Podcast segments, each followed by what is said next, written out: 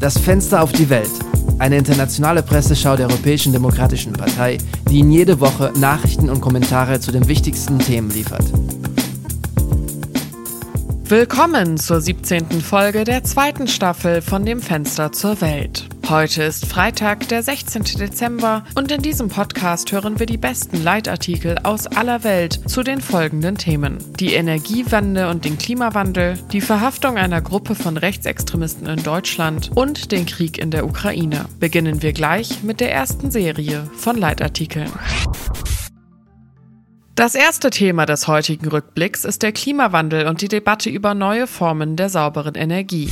Erst in dieser Woche ist es amerikanischen Wissenschaftlern an der National Ignition Facility in Kalifornien gelungen, eine Kernfusion zu erzeugen, die mehr Energie freisetzte, als sie zum Auslösen benötigte. Das Experiment reproduzierte einige der Bedingungen, die man in den Sternen und der Sonne findet, sagte die Energieministerin der US-Regierung Jennifer Granholm. Nach Ansicht des Ministers und der an dem Experiment beteiligten Wissenschaftler ist der Erfolg des Tests ein wichtiger Schritt auf den Weg zu einer sauberen und billigen Energiequelle. Es wird jedoch noch einige Jahrzehnte dauern, bis sie in großem Maßstab angewandt und für kommerzielle Zwecke genutzt werden kann. Der erste Kolumnist des heutigen Tages, Arthur Tyrrell, Forscher und Physiker am Imperial College London, erläutert in der britischen Zeitung The Guardian die Bedeutung dieser Forschung. Für ihn ist die Entdeckung aufregend, weil sie der erste wissenschaftliche Beweis dafür ist, dass die Kernfusion mehr Energie erzeugen kann, als sie einspeist. Bislang war niemand in der Lage, einen Fusionsprozess zu reproduzieren, bei dem mehr Energie freigesetzt wurde, als zu seiner Auslösung nötig war, was für eine Energiequelle recht grundlegend ist. Die Möglichkeit, den Prozess der Kernfusion auszulösen und zu kontrollieren, sei der erste Schritt auf dem Weg zu einer Energiequelle, die keine langanhaltenden radioaktiven Abfälle erzeugt und bei der es nicht zu Kernschmelzen wie in Tschernobyl und Fukushima kommen kann, so der Kolumnist. Zwar wurde bei dem Experiment nur wenig mehr Energie freigesetzt als zur Auslösung der Fusion, aber der Zweck des Experiments bestand lediglich darin, die wissenschaftliche Machbarkeit zu demonstrieren. Jetzt, da wir wissen, dass die Kernfusion reproduzierbar ist, so Tyrell, liegt es an uns, sie in eine Energiequelle zu verwandeln. Von einer sauberen Energie zur anderen. Die Redakteure der spanischen Zeitung El País erläutern die Bedeutung der Investitionen der Europäischen Union in den sogenannten grünen Wasserstoff. Grüner Wasserstoff ist derjenige, der durch Elektrolyse von Wasser hergestellt wird. Vor kurzem haben Spanien, Frankreich und Portugal eine Vereinbarung über den Bau einer grünen Wasserstoffpipeline zwischen Barcelona und Marseille getroffen. Die Elektrifizierung ist der notwendige Schritt zur Dekarbonisierung des globalen Energiemixes, der derzeit zu 80 Prozent aus fossilen Brennstoffen besteht erklären die Herausgeber. In diesem Sinne könne grüner Wasserstoff zur Dekarbonisierung von Aktivitäten wie dem Güterverkehr oder der Luftfahrt beitragen, bei denen die Speicherkapazität und das Gewicht von Batterien oder der Wärmebedarf andere erneuerbare Quellen unbrauchbar machen. So behauptet beispielsweise das Unternehmen Airbus, dass dank verstärkter Investitionen in grünen Wasserstoff bis 2035 wasserstoffbetriebene Flugzeuge fliegen werden. Die Kolumnisten kommen zu dem Schluss, dass Spanien die besten Bedingungen in Europa für die Photovoltaik bietet sowohl in Bezug auf die Umwelt als auch auf die Strukturen. Elektrizität ist nämlich neben Wasser eine der beiden Zutaten, die zur Herstellung von grünem Wasserstoff benötigt werden. Der neueste Leitartikel zu diesem Thema stammt von der belgischen Zeitung Le Soir. Für die Universitätsdozenten Eric Mouraille und Philippe Nakache liegt das Versagen bei der Bekämpfung des Klimawandels in der Struktur unserer Gesellschaft selbst begründet. Das Versagen der Führung, das oft als Erklärung angeführt wird, ist nicht sehr glaubwürdig, um drei Jahrzehnte kollektiven Versagens alleine zu erklären, stellen die Professoren fest. Bislang haben westliche Regierungen globale marktbezogene Instrumente zur Bekämpfung des Klimawandels bevorzugt. Aber selbst im Jahr 2022 werden noch Rekordwerte bei den CO2-Emissionen verzeichnet. Auf der letzten COP27 wurde beschlossen, einen von den reichsten Ländern der Welt finanzierten Fonds einzurichten, um die Schäden und Verluste auszugleichen, die den weniger entwickelten Ländern durch die globale Erwärmung entstehen. Doch der neue Fonds ist nicht nur weit von den erforderlichen Zahlen entfernt, sondern kann auch nicht über die fehlenden Fortschritte bei den Maßnahmen zur Bekämpfung der Ursachen von Umweltbedrohungen hinwegtäuschen. Darüber hinaus werden sich die schwerwiegenden Folgen der Klimakrise auch auf die am stärksten industrialisierten Länder auswirken. Wir sind der Meinung, dass das Überleben der menschlichen Spezies und die Erhaltung der Gesundheit den kleinsten gemeinsamen Nenner darstellen, dem die große Mehrheit der Menschen zustimmen sollte, argumentierten die beiden Professoren. Zusammenfassend lässt sich sagen, dass eine Strategie zur Bekämpfung des Klimawandels und des durch menschliche Aktivitäten verursachten Zusammenbruchs der biologischen Vielfalt auch mit einer Änderung des Konzepts für wirtschaftliche Aktivitäten und der bisher eingesetzten Instrumente einhergehen muss. Wechseln wir nun das Thema und sprechen wir über die Zerschlagung einer rechtsextremen Gruppe in Deutschland, die einen Staatsstreich vorbereitete. Ziel des Staatsstreichs wäre es gewesen, ein Regime nach dem Vorbild des Dritten Reichs zu errichten. Die Aktion der deutschen Polizei führte zur Verhaftung von etwa 20 Personen, die der Gruppe Reichsbürger angehören. Unter den Verhafteten befanden sich auch Heinrich 13. von Rüss, Fürst von Thüringen, der als einer der Anführer der Organisation galt und nach dem Putschplan der neue deutsche König werden sollte. Die Organisation verfügte über ein flächendeckendes Netzwerk im ganzen Land. Ihre Ziele wären präzise und sie war bereit, diese auch mit Gewalt zu erreichen. So Thomas Haldenwang, Präsident des Bundesamtes für Verfassungsschutz.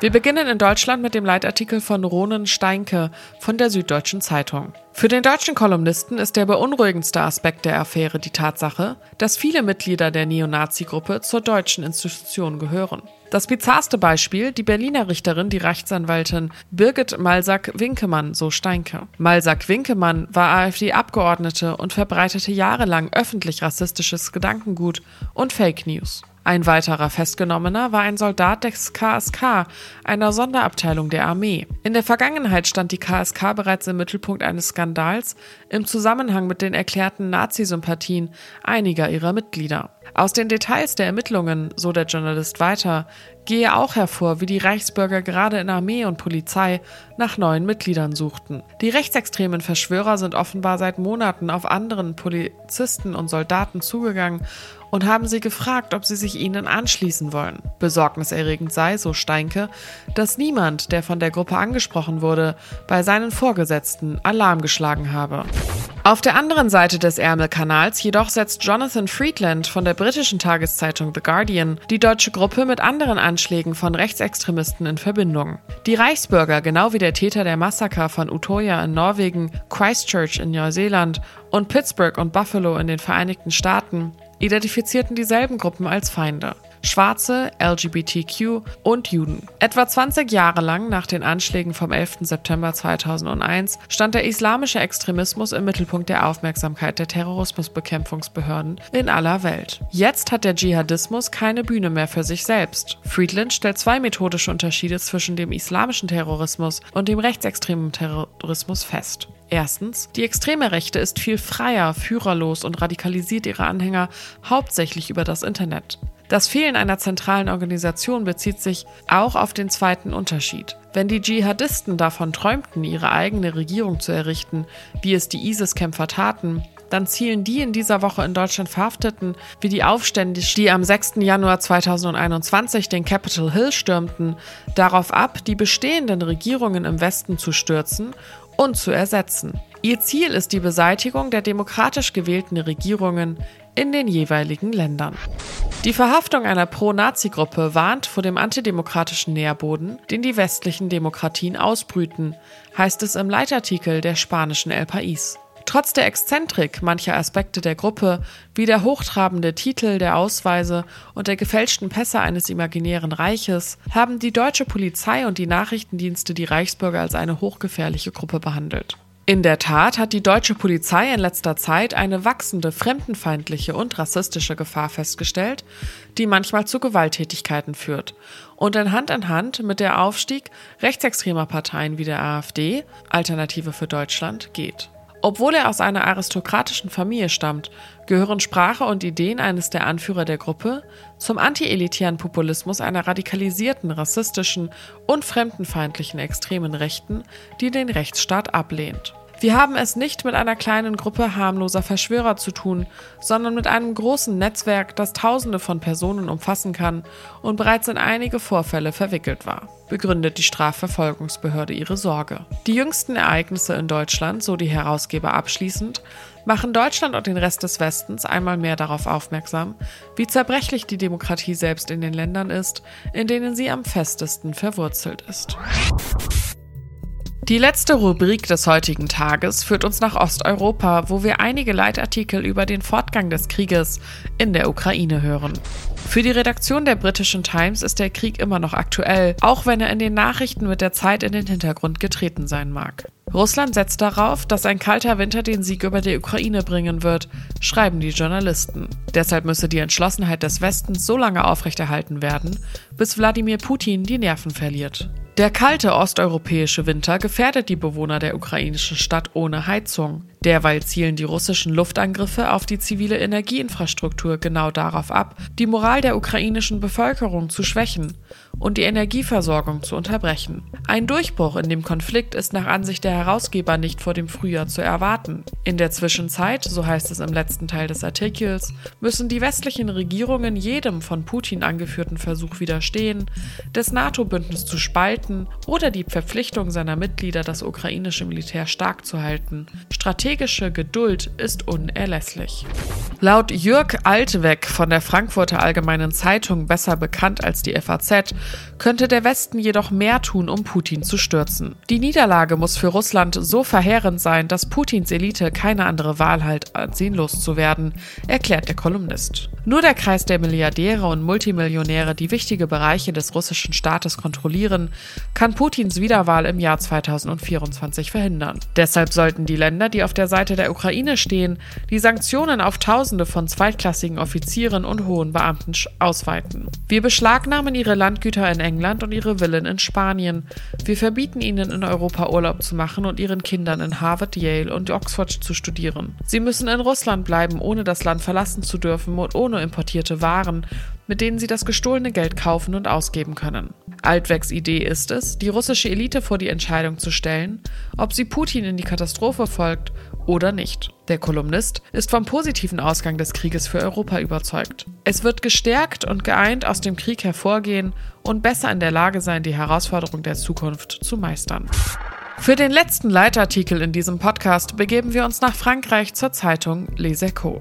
Der Politikwissenschaftler Dominique Moisy zieht eine Parallele zwischen dem russisch-japanischen Krieg von 1905 und der heutigen Invasion in der Ukraine.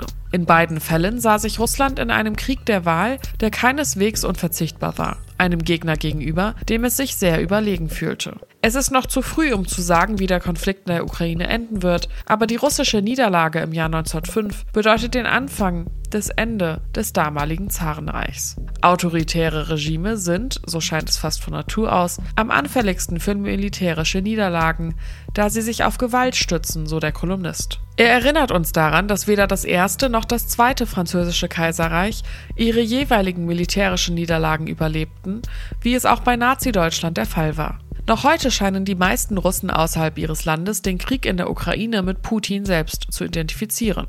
Es ist sein Krieg, er ist derjenige, der sie beschlossen hat, der sie durchgeführt hat, der sie verloren hat, der direkt verantwortlich ist für den Tod von Hunderttausenden von Menschen und die Vertreibung von Millionen von anderen. Bei all dem scheint Macron, der auf den Krieg von 1905 zurückgeht, nun den Roosevelt nachahmen zu wollen, der die Friedenskonferenz in San Francisco ausgerichtet hat. Aber im Vergleich zu den Vereinigten Staaten zu Beginn des letzten Jahrhunderts ist Frankreich eine Macht, deren komplexe oder widersprüchliche, je nachdem, Optionen im eigenen Land umstritten sind, von der Europäischen Union bis zum Atlantischen Bündnis, und die zwischen dem Wunsch, ihre Andersartigkeit zu bewahren und dem Wunsch, sich nicht zu sehr von ihren Verbündeten abzuschneiden, hin und her schwankt.